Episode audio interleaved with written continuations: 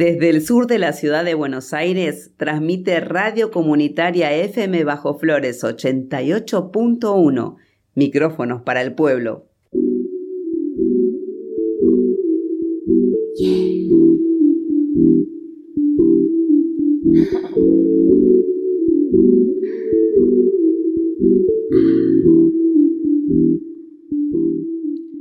Muy buenas tardes a todas. Estamos arrancando ahora nosotras acá en el aire de la 88.1, la radio comunitaria FM Bajo Flores. Y en esta tarde tenemos muchas entrevistas y mucho contenido para ustedes. Tenemos también a Aye que está acá acompañándome en, la mesa de conducción y que va a estar también en las redes sociales. Hola Aye, ¿cómo estás? Hola a todos, ¿cómo están? Yo estoy bien, hace como dos semanas no venía, extrañaba mucho estar acá.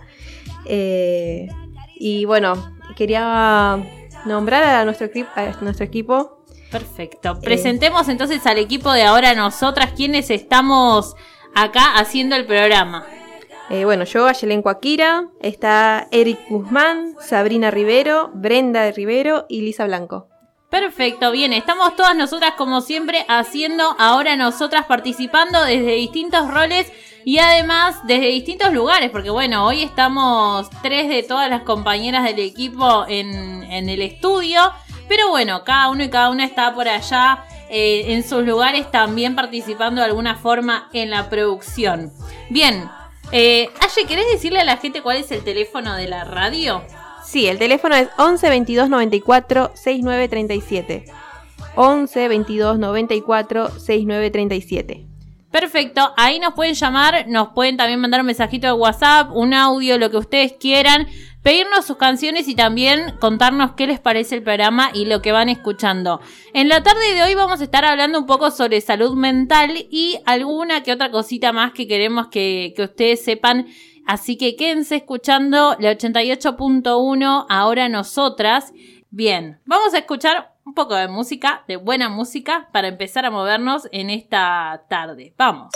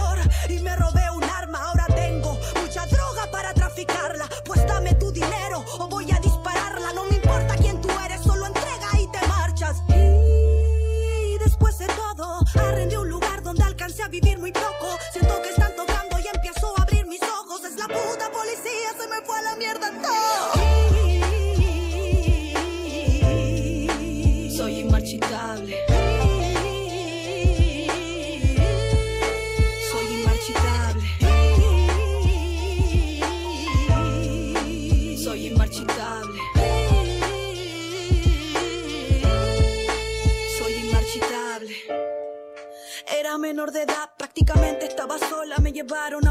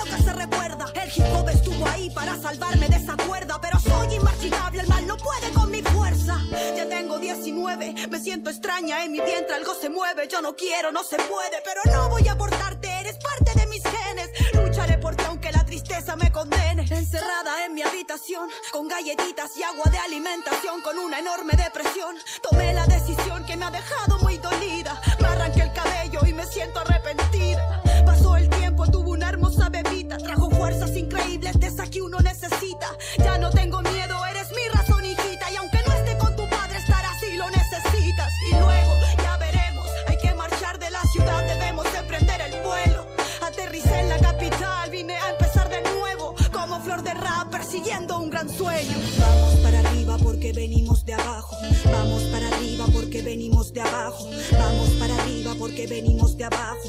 Vamos para arriba porque venimos de. Vamos para arriba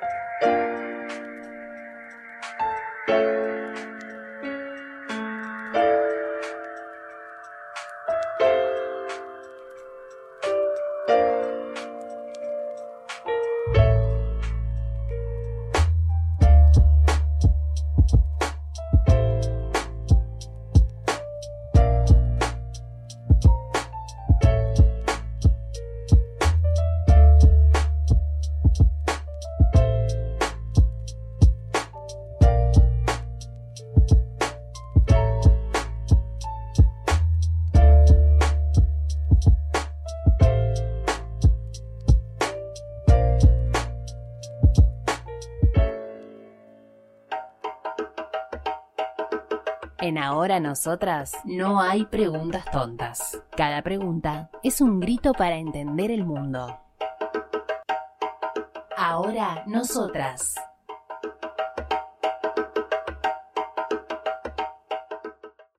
Seguimos en el aire del 88.1, estás escuchando ahora nosotras en esta tarde de sábado y como te decíamos, hoy queremos hablar del Día de la Salud Mental, que es mañana, 10 de octubre. Así que para eso hoy vamos a charlar un rato con Gabriela Souto, ella es psicóloga y miembro fundador de Rubicon y nos va a estar contando un poquito sobre la tarea que hacen en Rubicon y sobre la importancia de la salud mental. Le vamos a estar haciendo algunas preguntas.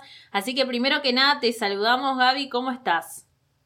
Hola, ¿qué tal? Buenas tardes. Muchas gracias por, por la invitación y por este espacio. Un gusto saludarlos. Bien, te saludamos acá en el aire. Estoy yo, Lisa Blanco, y está también Brenda Rivero acompañándome. Así que vamos a estar las dos haciéndote un par de preguntas.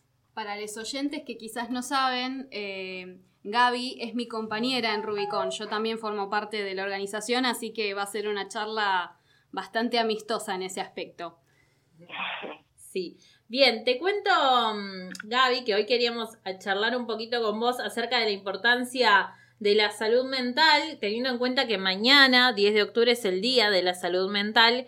Y además, bueno, creemos que es como, como bastante importante y por eso te queríamos preguntar a vos también, como psicóloga, como fundadora de Rubicon, eh, ¿por qué crees que es importante hablar de la salud mental hoy en día? Bueno, en principio eh, me parece importante poder pensar o por lo menos poder conversar un poco sobre cómo nosotros entendemos la salud mental. Quizás, bueno, ahí con, con, con Brenda vamos a coincidir en esto porque es parte también de la visión que tenemos de nuestra, de nuestra ONG, en donde, bueno, pensamos que la salud mental no solo tiene que ver con la ausencia de enfermedad, eh, sino que tiene que ver con, eh, con que estén dadas las condiciones o generar las condiciones eh, para que las personas puedan acceder a, una, a mejor calidad posible de vida, ¿no? Y eso tiene que ver no solamente con cuestiones vinculadas a la atención eh, propiamente dicha eh, en los servicios de atención y en los centros y en los hospitales, por ejemplo, o en los espacios terapéuticos, sino que también tiene que ver con, con, con, la posibilidad de que las personas puedan acceder a un trabajo, puedan acceder a una, a una educación, que puedan eh, contar con, con, las necesidades básicas cubiertas, digamos, todos esos eh, factores eh, sociales, culturales, y bueno, también obviamente orgánicos, biológicos, ¿no? no solamente tiene que ver con que, bueno, si una persona tiene un problema orgánico, por supuesto que eso puede afectar su salud mental, entonces hay que hay que pensar, entiendo yo, la salud mental de, de, una manera integral, tiene que ver con, bueno, con, en tanto que somos sujetos complejos, eh, en donde somos eh, seres sociales y no solamente un órgano, digamos, a, ser atendido.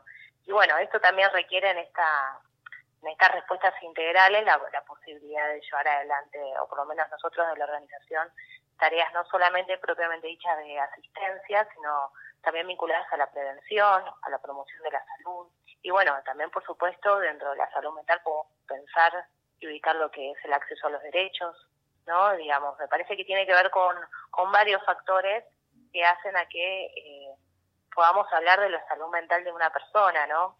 Y no solamente esto, eh, como las definiciones clásicas eh, respecto a, bueno, a qué es la, la presencia de una enfermedad, sino que tiene que ver con todo esto, por lo menos así lo entiendo yo, ¿no? Bien. Eh, claro, quizás eh, pensando la salud mental no solamente como el trabajo con ciertas patologías, sino también eh, pensar el trabajo con la salud mental orientado más a lo que es la promoción de la salud y el bienestar del sujeto, el bienestar subjetivo. ¿Puede ser? Exactamente, sí, sí, yo creo que tiene que ver con eso, con, con el bienestar subjetivo. a veces de hecho, bueno, nosotros tenemos una ley nacional de salud mental, que es la 26.657, que un poco lo, lo que plantea, siempre se hablaba del sujeto con, algún tipo de, o se pensaba la psicopatología o la patología o, la, enfermedad, y acá, bueno, lo que plantea la ley es poder pensar, eh, eh, a poder hablar de padecimientos mentales o padecimientos psíquicos, ¿no? Y tiene que ver con la, con la subjetividad, eh, sobre cómo cada uno se, se va sintiendo y va desarrollando su vida, ¿no? Eh, y en ese sentido me parece que no es menor eso, porque eh, sino también se cae sobre el estigma, sobre pensar en el sujeto de la psicopatología, desde, el déficit, ¿no? Pensar en un sujeto desde el déficit y en realidad nosotros ahí podemos ubicar, bueno, que, que cualquiera de nosotros en cualquier momento de la vida podemos tener un periodo, un momento, una crisis o algo, eh, una crisis vital o circunstancial que nos pueda llevar a tener algún tipo de padecimiento. Y en esas circunstancias, eh, bueno, hay recursos, hay recursos que nos permiten poder eh, nuevamente como recuperar algo de ese bienestar perdido, ¿no? Digo, muestra de ello es la pandemia, por ejemplo, lo que implicó la pandemia, ¿no? La, la disrupción ahí de algo traumático en esta sociedad y, bueno, en el mundo, donde ningún ser humano estaba preparado para poder transitar lo que hemos transitado, ¿no? Eso nos llevó a todos a irnos acomodando y, eh, y tratando de, poder este, sobrellevarlo de la mejor manera posible, ¿no? Bueno, por supuesto que esa situación ha generado impacto en la salud mental de muchas personas, sobre todo, bueno, en mujeres, eh, en, jóvenes, eh, ¿no? los adultos mayores son los que han tenido, son las poblaciones más, más golpeadas, si se quiere decir de algún modo, de, por, este contexto, ¿no? Y bueno, y eso requiere también esto de, poder llevar eh, adelante estrategias de cuidado, de acompañamiento, eh, poder hacer lazo con el otro, son algunas de las cuestiones como que considero sumamente importantes para poder tener una, una salud mental, ¿no? Eh, o un bienestar subjetivo, mejor dicho. Y Gaby, yo te quería preguntar, porque quizás para los oyentes, en general, cuando uno les dice eh, estaría bueno que lleve adelante acciones para cuidar su salud mental, en general el primer pensamiento que, pueden llegar a tener es cuidar mi salud mental, pero yo no tengo ningún problema, yo no, no, estoy loco, ¿por qué tendría que pensar en mi salud mental si no tengo, no estoy loco? Y a esas personas, ¿En qué se les podría ayudar como para empezar a, pensar en lo que es la salud mental y más que nada en empezar a... ¿Qué, qué se les puede decir? ¿En qué pueden reconocer quizás que están pensando activamente en su salud mental eh, para trabajar sobre eso? ¿En qué lo pueden reconocer las personas que quizás no están tan interiorizadas en lo que es esta temática? En principio pienso que hay una cuestión con respecto a la salud mental y que, lo podemos diferenciar del padecimiento físico, ¿no? Que, por ejemplo, cuando uno se enferma eh, aparece un signo orgánico y eso a nosotros nos da ahí eh, como un estado de alerta, ¿no? decimos, bueno, es como que hay algo del orden de lo físico que eh, es algo visible, ¿no? en cambio, con la salud mental sucede muchas veces que al no ser algo visible es quizás más difícil de detectar o identificar. Yo creo que una de las primeras cuestiones a donde eh, lo que podemos, eh, en qué momento darle lugar a algo de eso, bueno, en principio si nos sentimos mal, si estamos angustiados, si nos sentimos tristes, eh, si estamos con, un exceso de preocupación o con, con cierta ansiedad, ¿no? Esperando a que determinadas cosas sucedan. Digamos, me parece que tiene que ver con poder ubicar ahí cuando, si uno se siente con cierto malestar, bueno, quizás ahí es un buen momento como para detenerse y consultar, consultar si uno tiene la posibilidad de consultar a un profesional y si no, también, bueno, empezar a, conversar con quienes tengamos eh, cerca y quizás eso sería una primera instancia para luego poder eh, llevar adelante una consulta con un profesional si, si es necesario, ¿no? Eh, y ahí se evaluará si es necesario un tratamiento o no, qué tipo de tratamiento. Pero digo, me parece que la, el primer indicador, la primera alarmita es esta, si uno se siente mal por algo, ¿no? Eh, bueno, y si eso insiste, porque obviamente todos tenemos días buenos, malos, podemos tener momentos, momentitos de tristeza en el día y eso no eh, es algo más propio de la vida, ¿no? Pero si vemos que hay algo que nos preocupa, que no estamos pudiendo dormir, por ejemplo, que estamos teniendo alguna dificultad para, no sé, poder sostener alguna actividad que nos gusta, eh, o si estamos transitando una situación conflictiva a nivel familiar, a nivel laboral, o mismo los, en, los espacios por donde circulamos, bueno, quizás esos son, son algunos indicadores que nos pueden llevar como a decir, bueno, a ver qué está pasando con esto. Por lo menos empezar a preguntarnos, ¿no? A ver qué está sucediendo, eh, por qué me está poniendo mal esta situación, qué es lo que me está generando este malestar, eh, son quizás algunas de esas, esas primeras preguntas que nos llevan como, bueno, a generar otro movimiento distinto, ¿no? Que nos pueda sacar de algún modo de esa situación y poder encontrar otra, otra forma de transitar las cosas. Bien, Gaby, pienso que, que también es como muy interesante escucharte y que te escuchen los, las oyentes, porque creo que, que pasa esto, a veces se piensa en, en la salud mental y, y en hacer algo por nuestra salud mental, en relación a hacer terapia, eh, no sé, ir a, ver una psicóloga eh, individualmente, la terapia más convencional y quizás hay otras formas.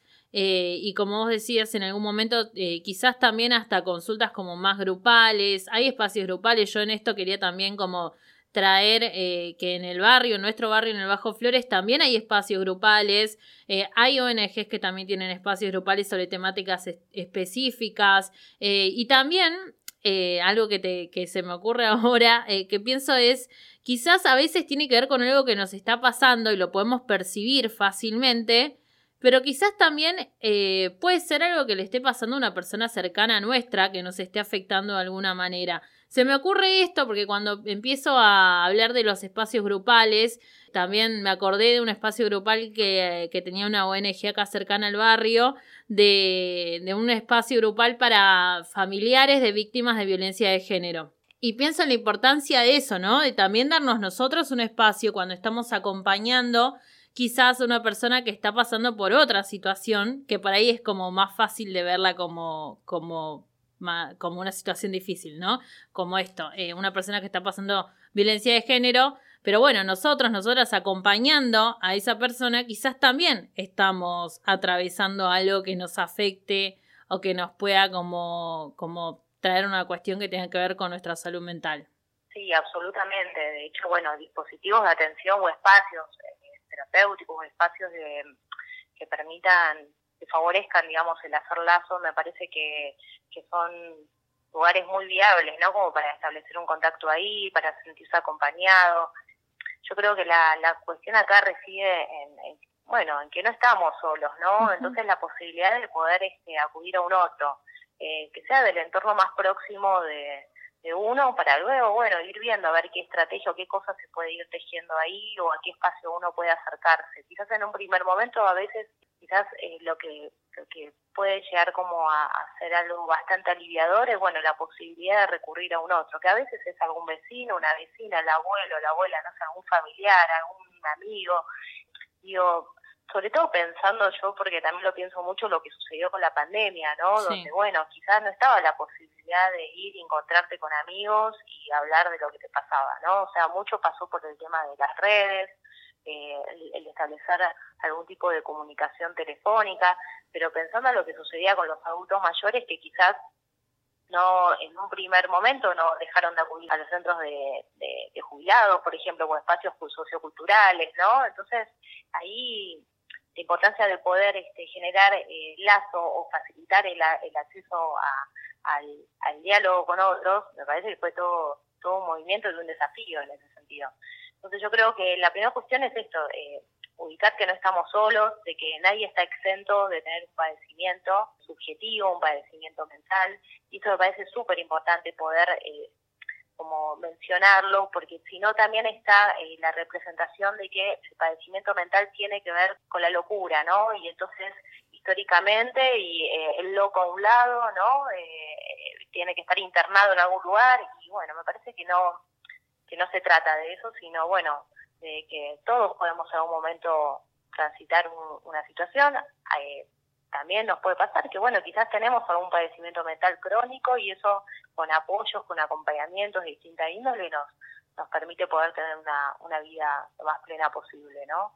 Totalmente. Y bueno, esto lo acentúo porque también hay una cuestión y una, un concepto de que la salud mental es el, eh, quien perdió la salud mental o algo como el orden de la pérdida y que es el, el enfermo, el loco, pasa mucho con las problemáticas de consumo, eso también se escucha mucho, ¿no? Bueno, el, drogadicto, el, esto, aparecen ahí las etiquetas que lo único que generan es expulsión, es rechazo, eh, es dejar al otro afuera, ¿no? Eh, desalojado de cualquier lugar, de cualquier espacio.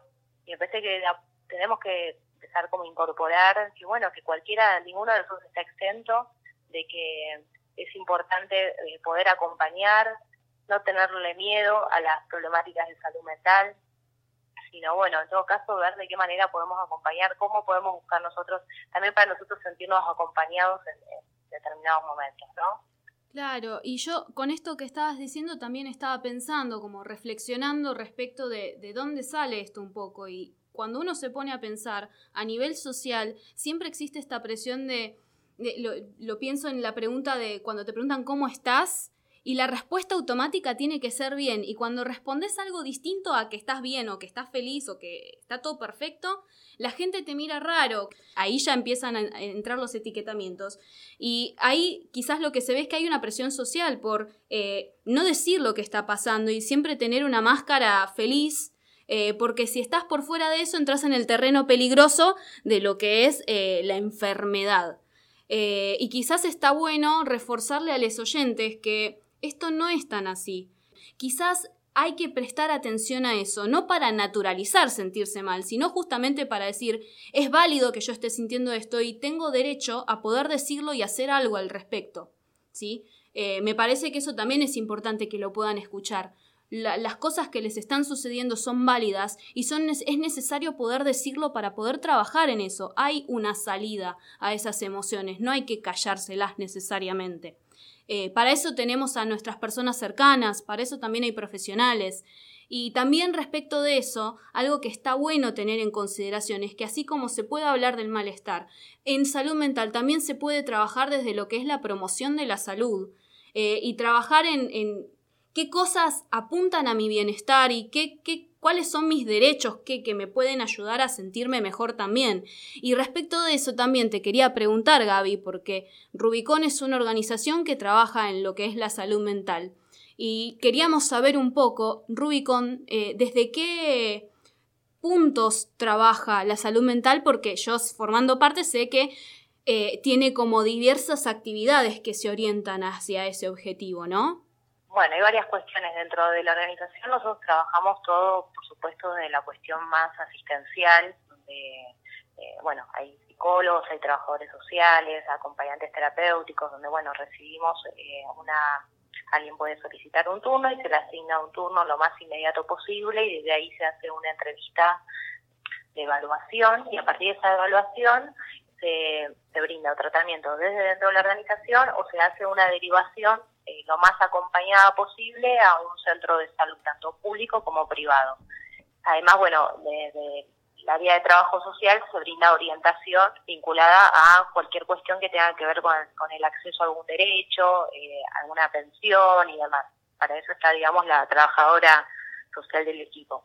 Entonces tenemos toda una, una parte que es asistencial propiamente dicha y toda una, un área de trabajo que ya venimos desarrollando hace varios años que tiene que ver con eh, espacios de formación que están vinculados puntualmente a temas de salud mental, un enfoque de derechos, una perspectiva de género, donde bueno algunas capacitaciones tienen eh, eh, buscan generar inserción laboral de las personas, porque como yo les decía al principio, consideramos que pensar la salud mental tiene que ver también con el acceso a un trabajo, con el acceso a, la educación, a los derechos, ¿no? Entonces tenemos toda una serie de, capacitaciones, la principal, digamos que es la que más promovemos, y que hemos hecho ahí en la 1114, en la 2124, en Sildañez, en Lugano, en INTA, eh, tiene que ver con la formación de acompañantes terapéuticos. Eh, donde ahí se trabajan temas de salud mental propiamente dicho y eso funciona también como una forma no solamente de que cada uno pueda apropiarse y tener más recursos para poder trabajar el día de mañana, ¿no? Como acompañante terapéutico, sino también para poder detectar e identificar situaciones de salud mental en el entorno o en la vida de uno también, ¿no? ¿Por qué no? Y después, bueno, tenemos otro tipo de capacitaciones donde hacemos talleres de prevención y de promoción de la salud. Y esto también es fundamental porque vamos trabajando distintos temas, eh, hemos trabajado temas vinculados a los consumos problemáticos, eh, a las situaciones de violencia por motivos de género, cuestiones vinculadas, eh, estoy tratando de recordar ahora, pero por ejemplo la próxima semana vamos a estar dando un taller sobre adultos mayores, acompañamiento terapéutico. bueno, también participamos en una jugoteca con otra organización civil ahí en Lugano venimos haciendo toda una, una serie de, cuestiones y en relación a esto lo que quería señalar es lo que ustedes mencionaban de la presión social, ¿no? Sí. En este sentido, eh, yo creo que hay una población donde siempre quizás lo venimos hablando bastante en distintos espacios, se escucha mucho también ahora, ¿no? Eh, pero tiene que ver con, bueno, qué pasa con las mujeres, ¿no? Y la salud mental de las mujeres, la salud mental de las madres, las madres primerizas, siendo que falta una semana para el Día de la Madre, son cosas que también me, vengo pensando, ¿no? Porque qué pasa ahí cuando una mamá acaba de ser eh, acaba de ser madre y se siente triste y no lo puede manifestar porque socialmente está mal visto, porque se eh, todavía circula la idea de que la maternidad es es todo color de rosa y que entonces hay también una presión para las mujeres en el sentido de decir yo cómo voy a decir que me siento triste o me siento deprimida si acabo de tener un hijo y se supone que es lo mejor que me pasa en la vida. Sos una mala madre automáticamente. No, digo, claro, porque lo que se traduce ahí es si yo digo algo de esto soy mala madre. Sí. Y entonces eso lleva a que la mujer eh, se quede aislada, la posibilidad de socializar lo que le pasa, de trabajar lo que le está sucediendo subjetivamente con ese tránsito.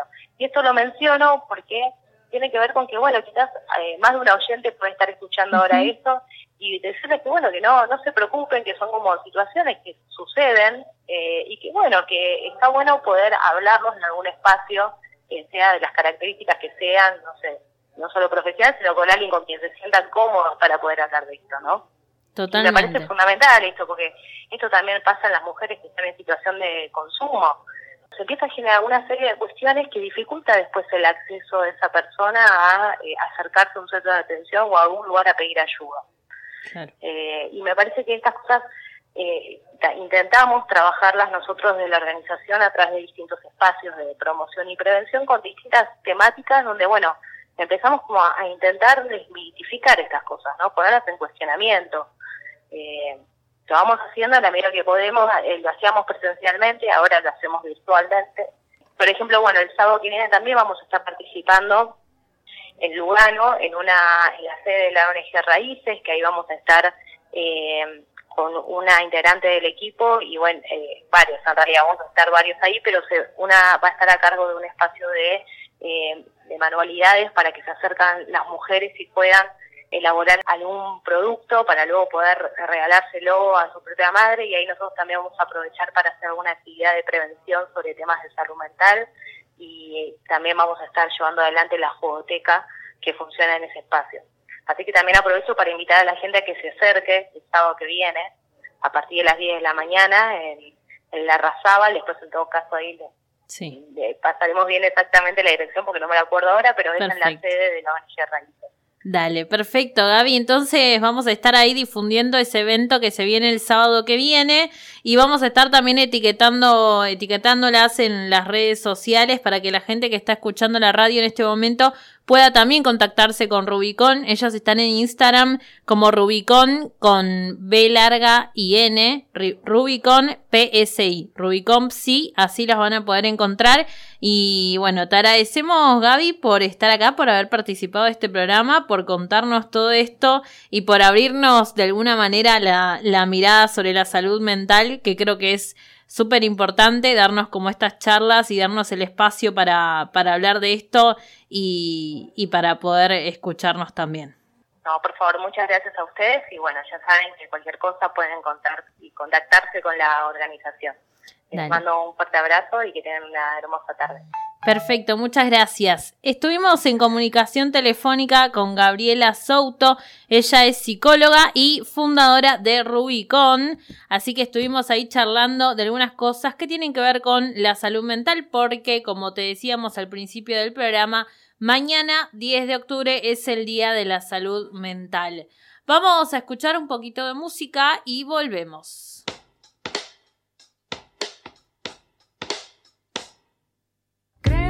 Esta rutina entre la cocina y mi habitación me está convirtiendo en una planta más de mi departamento. Y las noticias del diario solo hacen daño a mi salud mental. No le deseo este mal y a mi peor rival. ¿Qué estarás pensando? Aún me sigues soñando. ¿Qué estarás pensando? Que no sea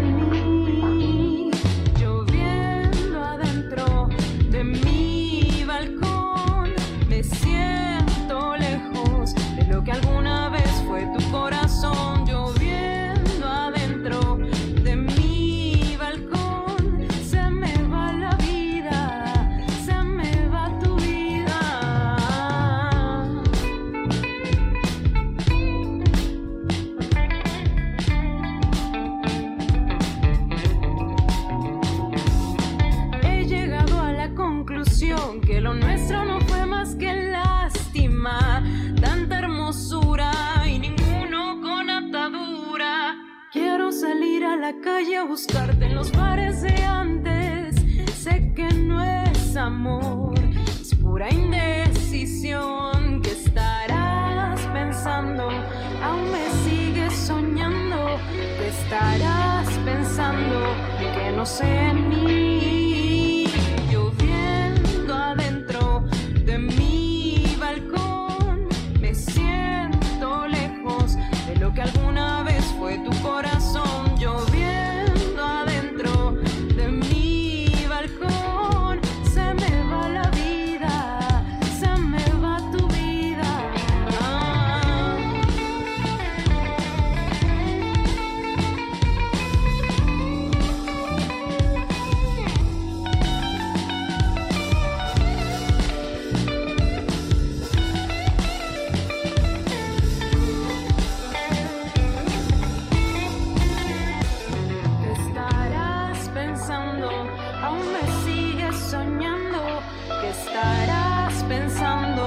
que no sean mí.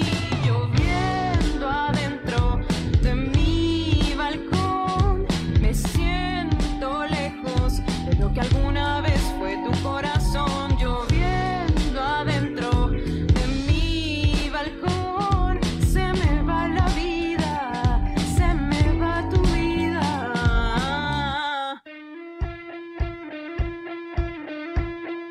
Para vos, para mí para todas. Te informamos sobre las actividades y organizaciones presentes en los barrios. Para vos, para mí, para todas. Muy bien, seguís escuchando la 88.1, estás escuchando ahora nosotras y en esta tarde también queríamos hablar, además de la salud mental, también queríamos hablar de algo muy importante que es el Día de la Identidad Villera 7 de octubre, así que hoy queríamos hablar de esto con Marilyn Pailla, ella es vecina del barrio Richardelli y también es militante de la Cámpora y está a cargo también de un merendero acá en nuestro barrio. Así que queríamos charlar un poquitito con ella. Hola Marilyn, ¿cómo estás? Hola Liz, ¿cómo estás? Bien. Bien, Marilyn, queríamos saber un poco que nos cuentes y que le cuentes al público de ahora nosotras por qué se eligió el 7 de octubre como el Día de la Identidad Villera.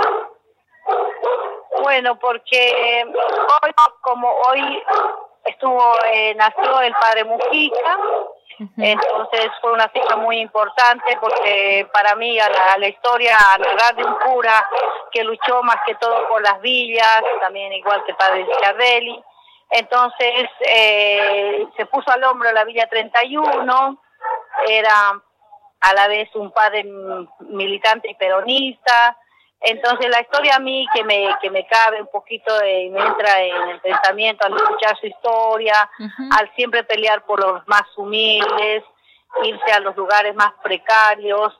Entonces habla mucho de la humildad que tenía ese cura y también habla mucho de, de ver no por el prójimo y ver su situación y ponerse eh, manos a ayudar y todo eso eh, ver por el otro en persona. Entonces, eh, eso me llega mucho a mí bastante de la historia del padre Mujica y referida a esa fecha, por eso festejamos hoy como, como que referenciando que ese padre fue que, quien puso, se puso al hombro los lugares más bajos capaz de la Argentina, donde a veces uno discrimina, eh, dice al, tener una dirección o algo de la villa no puedes conseguir ni laburo, ni trabajo, ni, ni esas cosas.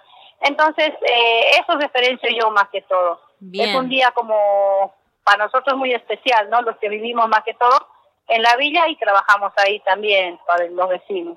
Claro. Bien, Marilyn, entonces contémosle a la gente que eh, el 7 de octubre de 1930 nació el padre Carlos Mujica en Villaluro, Buenos Aires, y por eso eh, todos los 7 de octubre, desde el año 2014, se conmemora el Día de la Identidad Villera, como vos decías, porque tiene que ver con eh, la lucha que tuvo el padre Mujica en el barrio, en la Villa 31, en el barrio hoy reconocido como barrio Carlos Mujica. Y así como hubo también muchísimos eh, curas villeros que han hecho historia en nuestros barrios y que también han hecho la historia de nuestros barrios, ¿no? Eh, pienso también, como vos decías, y nombrabas recién al padre Richardelli, creo que también es súper importante tener en cuenta esto, porque, porque es esto, ellos han hecho parte y han hecho la historia de nuestros barrios y, han sostenido también de alguna manera y han bancado la existencia de nuestros barrios, porque eh, eh, han pasado en, etapas, han estado presentes en etapas muy duras para las villas y en las que también se quería erradicar a las villas, ¿no? Claro, claro, eso, explicar más que todo que pelearon al lado del vecino, creyendo sus ideales, ¿no? Como, como personas, eh, también por, por ser curas, estudian más que todo el ayudar al prójimo, eh, ver por el otro, entonces eso también sirvió bastante, eh, entonces que dejó una historia a través de eso, ¿no? De cada cura villero que trabaja en las villas y se mete en lo profundo de los vecinos que vivimos en esos sectores, marginados, que donde a veces hay cosas que no llegan como realmente tendrían que ser, pero hay gente trabajadora también viviendo en esos lugares. Eh, no siempre está la delincuencia como siempre a veces cataloga a otra gente, ¿no? Bien, ¿y por qué dirías que es importante que exista el Día de la Identidad Villera a nivel nacional? Porque recordemos esto, que es un día a nivel nacional que se impuso en el 2014. ¿Por qué crees que es importante que exista un día para recordar que existe eh, esto, ¿no? Una identidad eh, villera. nada, para, para mí es muy importante festejarlo y también es como poner una fecha donde todos estos lugares se puedan festejar y también reconocer de que nosotros vivimos en estos barrios y ver la labor diaria que a veces uno hace adentro, gente que viene y trabaja adentro, no siempre ver lo que uno quiere ver afuera, ¿no? Eh, es muy importante para mí que los vecinos sepan que también hay una fecha para festejar y representar, sentirnos representados en realidad con, el, con esta fecha y más los que vivimos ahí en el barrio. Perfecto, bien, entonces dirías que tiene que ver con esto de mostrar nuestra verdadera identidad, que va más allá de lo que se muestra o lo que se cuenta quizás en, en, en algunos medios de comunicación o lo que se cuenta o se habla eh, puertas del barrio para afuera, ¿no? Quizás sin conocer eh, los barrios se dice una cosa que no es. Claro, claro. Cuando estigmatizan que no, que hay siempre hay mala gente y todo. También ver esas cosas, no siempre ver lo malo. Sí, en, realidad es para esa gente que ve otras cosas de afuera y no no camina, no entra y ve lo que realmente pasa en nuestro barrio, ¿no? También no te digo que pasamos cosas crueles, pero bueno, también a veces no se puede abarcar y ver también que nos tenemos que identificar y festejar como un día, como un, como, como se festeja el Día de la Madre, o como se festeja un día patrio también, ¿no? Bien, Marilyn, y también creo que hoy elegimos charlar de esto con vos, porque además de que creo que, que estás o estuviste presente en un evento que, que tiene que ver con, con, esto, con el Día de la Identidad Villera, también nos parece importante hablar con una vecina que todos los días hace trabajo con y, y hace un montón de cuestiones con los vecinos y las vecinas. Y creo que es eso lo importante también, ¿no? O sea, en las villas tenemos organización y estamos unidos, unidas, trabajando y, y pensando para el otro, para la otra. Claro, eso, ese, ese trabajo que realizamos, ayudándonos o cuando fallece alguien nos juntamos, buscamos colaboración de nuestros propios vecinos.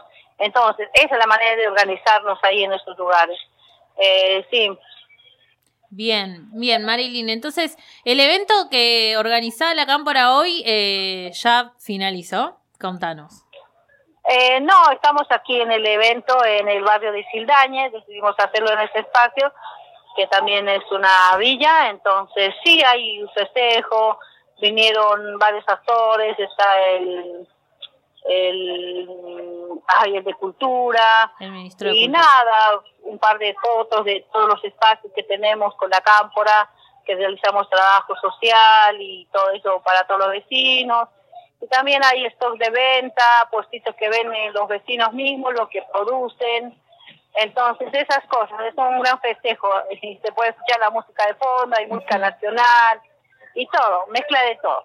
Bien. De todos y los vecinos. La gente que está escuchando ahora la radio se puede acercar. ¿Tienen tiempo todavía? Sí, estamos hasta las 6 de la tarde. Bien. Eh, está la feria eh, y los conjuntos musicales y todos los que participan. Hay un escenario armado. Y nada, hay stock de también comida, venta de comida. Sí, se pueden acercar todavía al barrio de Sildañez. Perfecto. Bien, Marilyn. Gracias, gracias entonces por estar en contacto con nosotras, por contarnos esto y por la invitación también al evento. Así que te mandamos un abrazo y esperamos que podamos volver a encontrarnos pronto y que estés acá en el estudio con nosotras. Bueno, Liz, gracias a vos por siempre invitarnos. Dale, te mandamos un saludo. Gracias, Marilyn. Igualmente, gracias, chao. Bien, estuvimos en comunicación telefónica con Marilyn Padilla. Ella es militante de la Cámpora y es una vecina de acá del barrio Richardelli que también está organizando un merendero hace varios años con muchas mujeres de este barrio. Así que bueno, queríamos charlar un poquitito hoy sobre el Día de la Identidad Villera que fue el 7 de octubre, hace unos días nada más, en conmemoración del día de nacimiento del padre Carlos Mujica. Ahora sí, vamos a escuchar un poquito de música y volvemos nuevamente.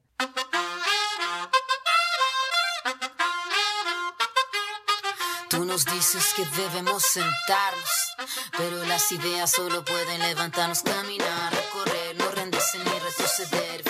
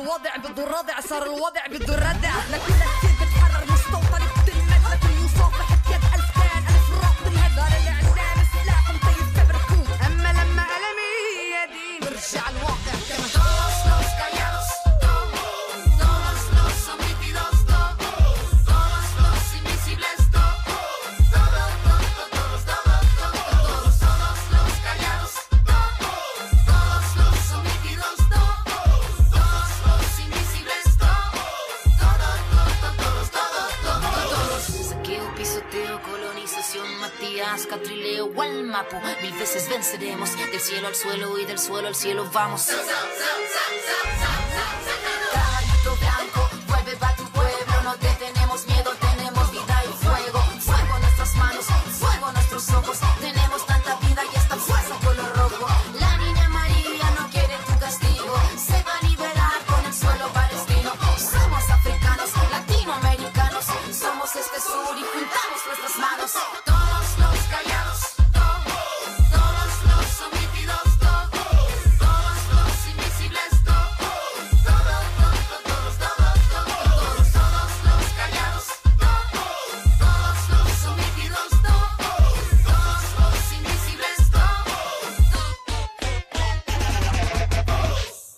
Historia de una es la historia de todas. Somos espejo. Ahora nosotras. Continuamos con el programa número 14 de Ahora Nosotras en esta tarde de sábado.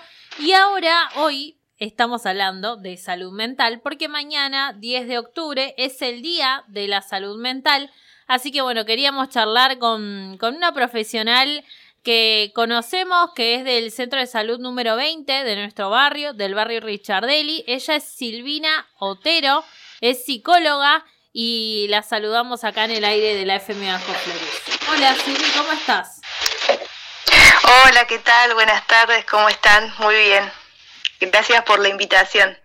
No, gracias a vos, Silvi, que bueno, hace mucho que no charlamos puntualmente nosotras dos, pero bueno, queríamos eh, hablar un ratito con vos desde acá, desde ahora nosotras. Este es el programa de mujeres de la FM Bajo Flores.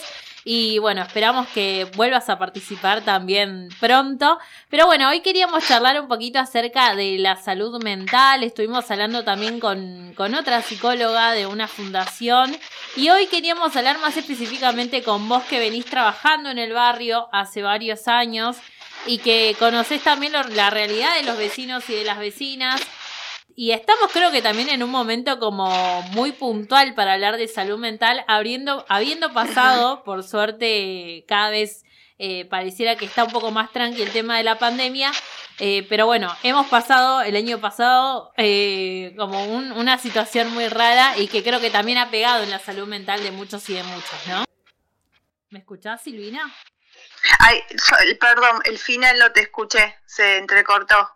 Bien. Porque hay como un ruidito ahí de fondo, pero no sé qué será. Ahora te escucho bien igual, me parece. Bien. Te... A ver. Ahora creo que te escucho bien. ¿Vos me escuchás bien a mí? Sí, sí, ahora sí, mejor. Si me Ahí se escucha bien, mejor. está perfecto.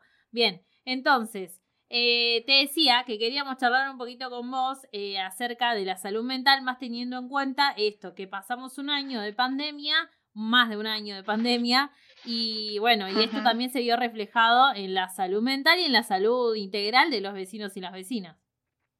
Totalmente. Me pareció como cuando me convocaron, me pareció interesante mm, poder conversar estas cuestiones que a veces eh, cuando uno habla de salud mental lo asocia con la enfermedad o la patología y en realidad eh, poder pensar la salud mental, como vos decís, como la salud integral, como algo que a todos nos pasan, situaciones difíciles, emocionalmente, a veces situaciones de duelo, de pérdida o, o situaciones que tienen que ver con, con el devenir de la vida y este año y medio, digamos, la pandemia eh, puso sobre la mesa una situación de crisis también personal y social, donde muchas eh, certezas o, o espacios o lugares que estaban seguros eh, colapsaron, ¿no? Digo, esta cuestión de tener que aislar, aislarnos, la situación de,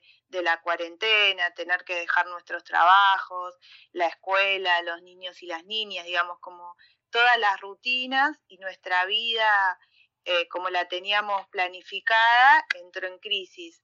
Y eso tiene un impacto eh, en lo emocional, ¿no? Porque el trabajo nos organiza, que los chicos estén en la escuela, las tareas que todos los días tenemos eh, y las rutinas se vieron como afectadas y, y en lo emocional eh, el miedo a enfermarnos, eh, ver todo el tiempo en los medios las muertes, la cantidad de enfermos, digamos, como eh, se vio mucho más conmovido, digamos, lo emocional, digamos, que mm, a cada uno y cada una de nosotras nos, nos conmovió y nos afectó de diferente manera en función de también cómo estábamos previamente.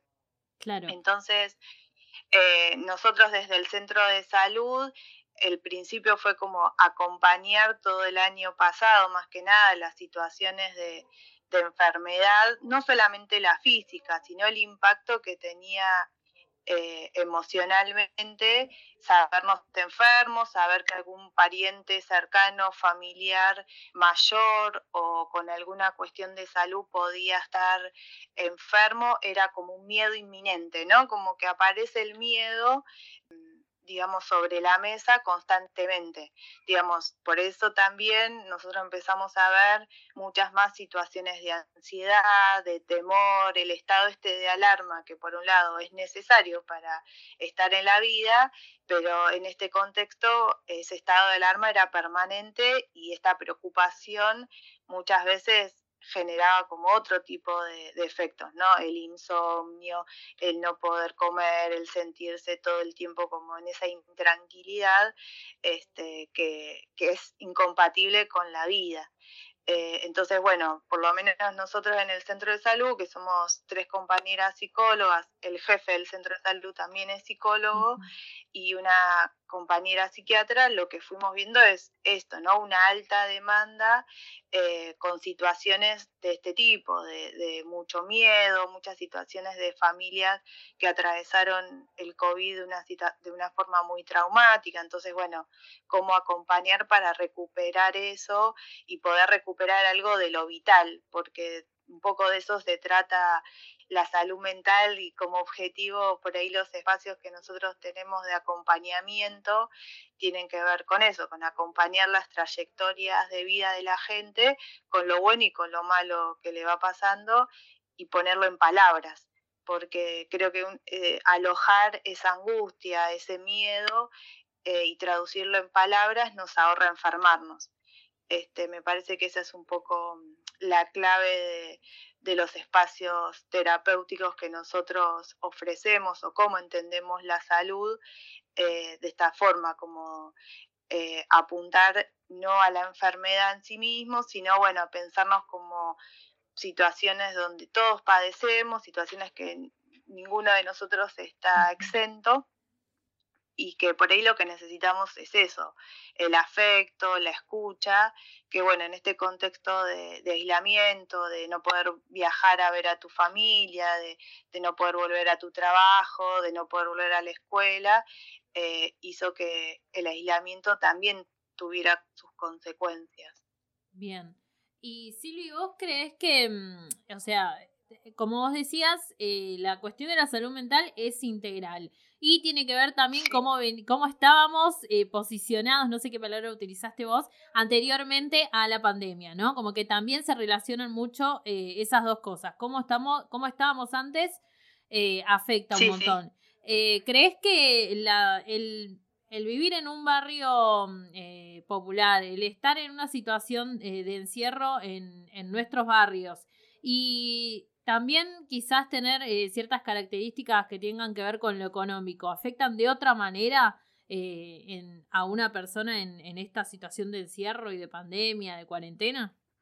Y, a ver, es difícil, yo también a eso le sumaría que muchos de los vecinos del barrio son migrantes, ¿no? Digo, esto que te decía de que sus familias de origen son de otro país, entonces también la, eh, yo a eso le sumo como cómo construir red en un lugar donde no es tu lugar de origen. Digo, porque muchas veces, digo, la fortaleza para atravesar estas situaciones es con otros o con otras, ¿no? Como yo creo mucho en la empatía, en la solidaridad como como herramienta, esto que yo decía de cómo nos agarra la, pandemia en ese sentido, ¿no? Digo, lo que nosotros fuimos viendo también como otro agravante fueron las situaciones de violencia, este, que eso también se, profundizó.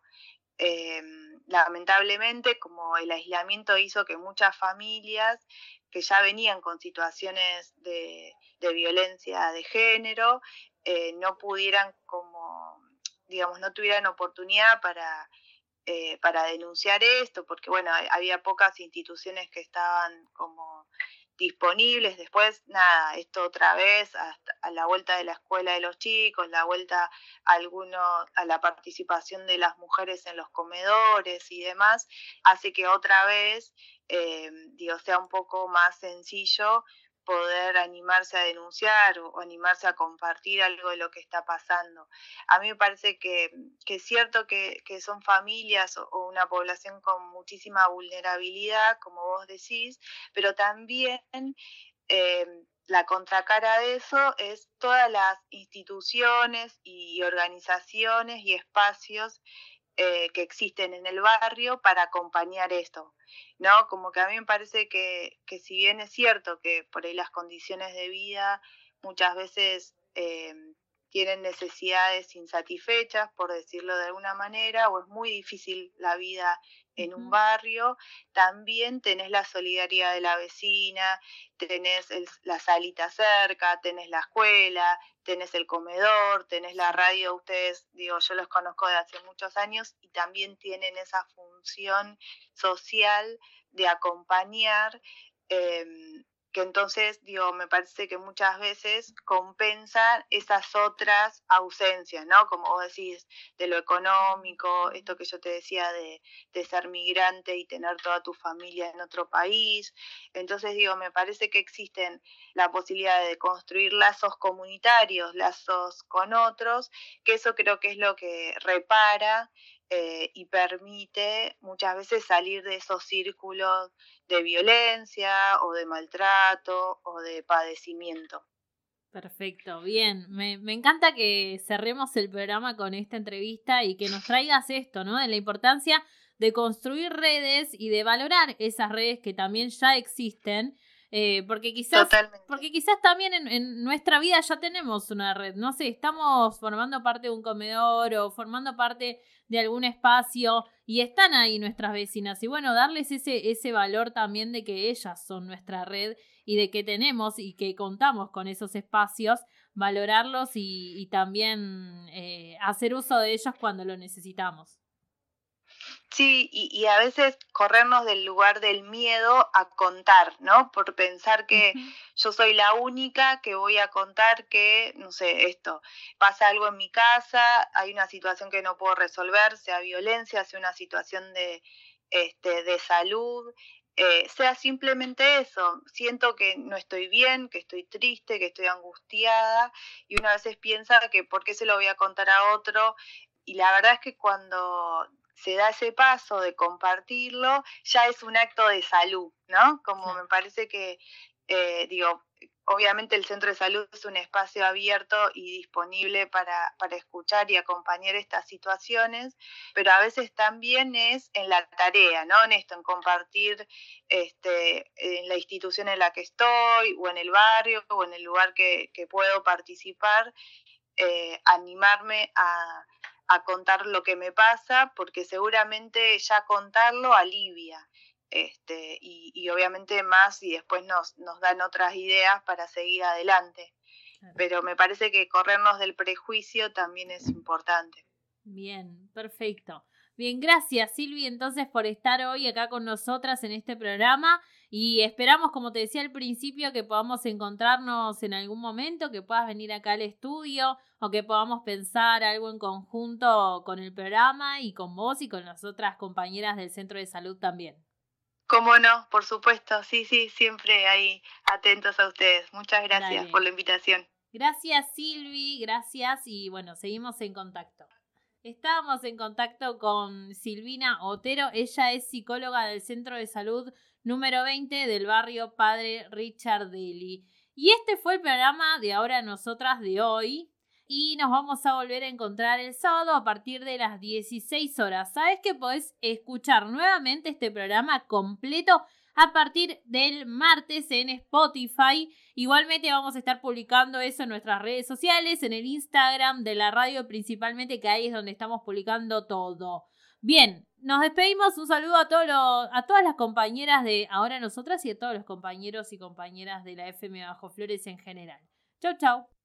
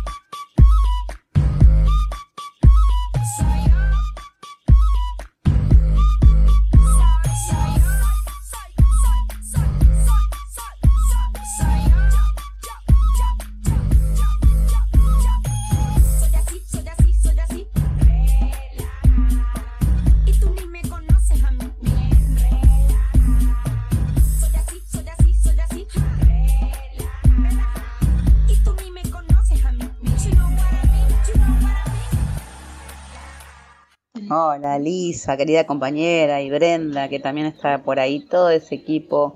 Y ahora nosotras, excelente el programa de hoy, como cada programa, también producido. Y el tema de hoy sobre la salud mental y el Día de la Identidad Cultural Quillera. Eh, también las felicito, eh, cada uno de ustedes, por este trabajo de cada programa. Les mando un abrazo fuerte a todas, eh, que estén también disfrutando este maravilloso sábado y también a toda nuestra querida audiencia de la FM Bajo Flores con todo mi cariño. Eh, quien, desde quien les habla, de Mariel, para todos ustedes.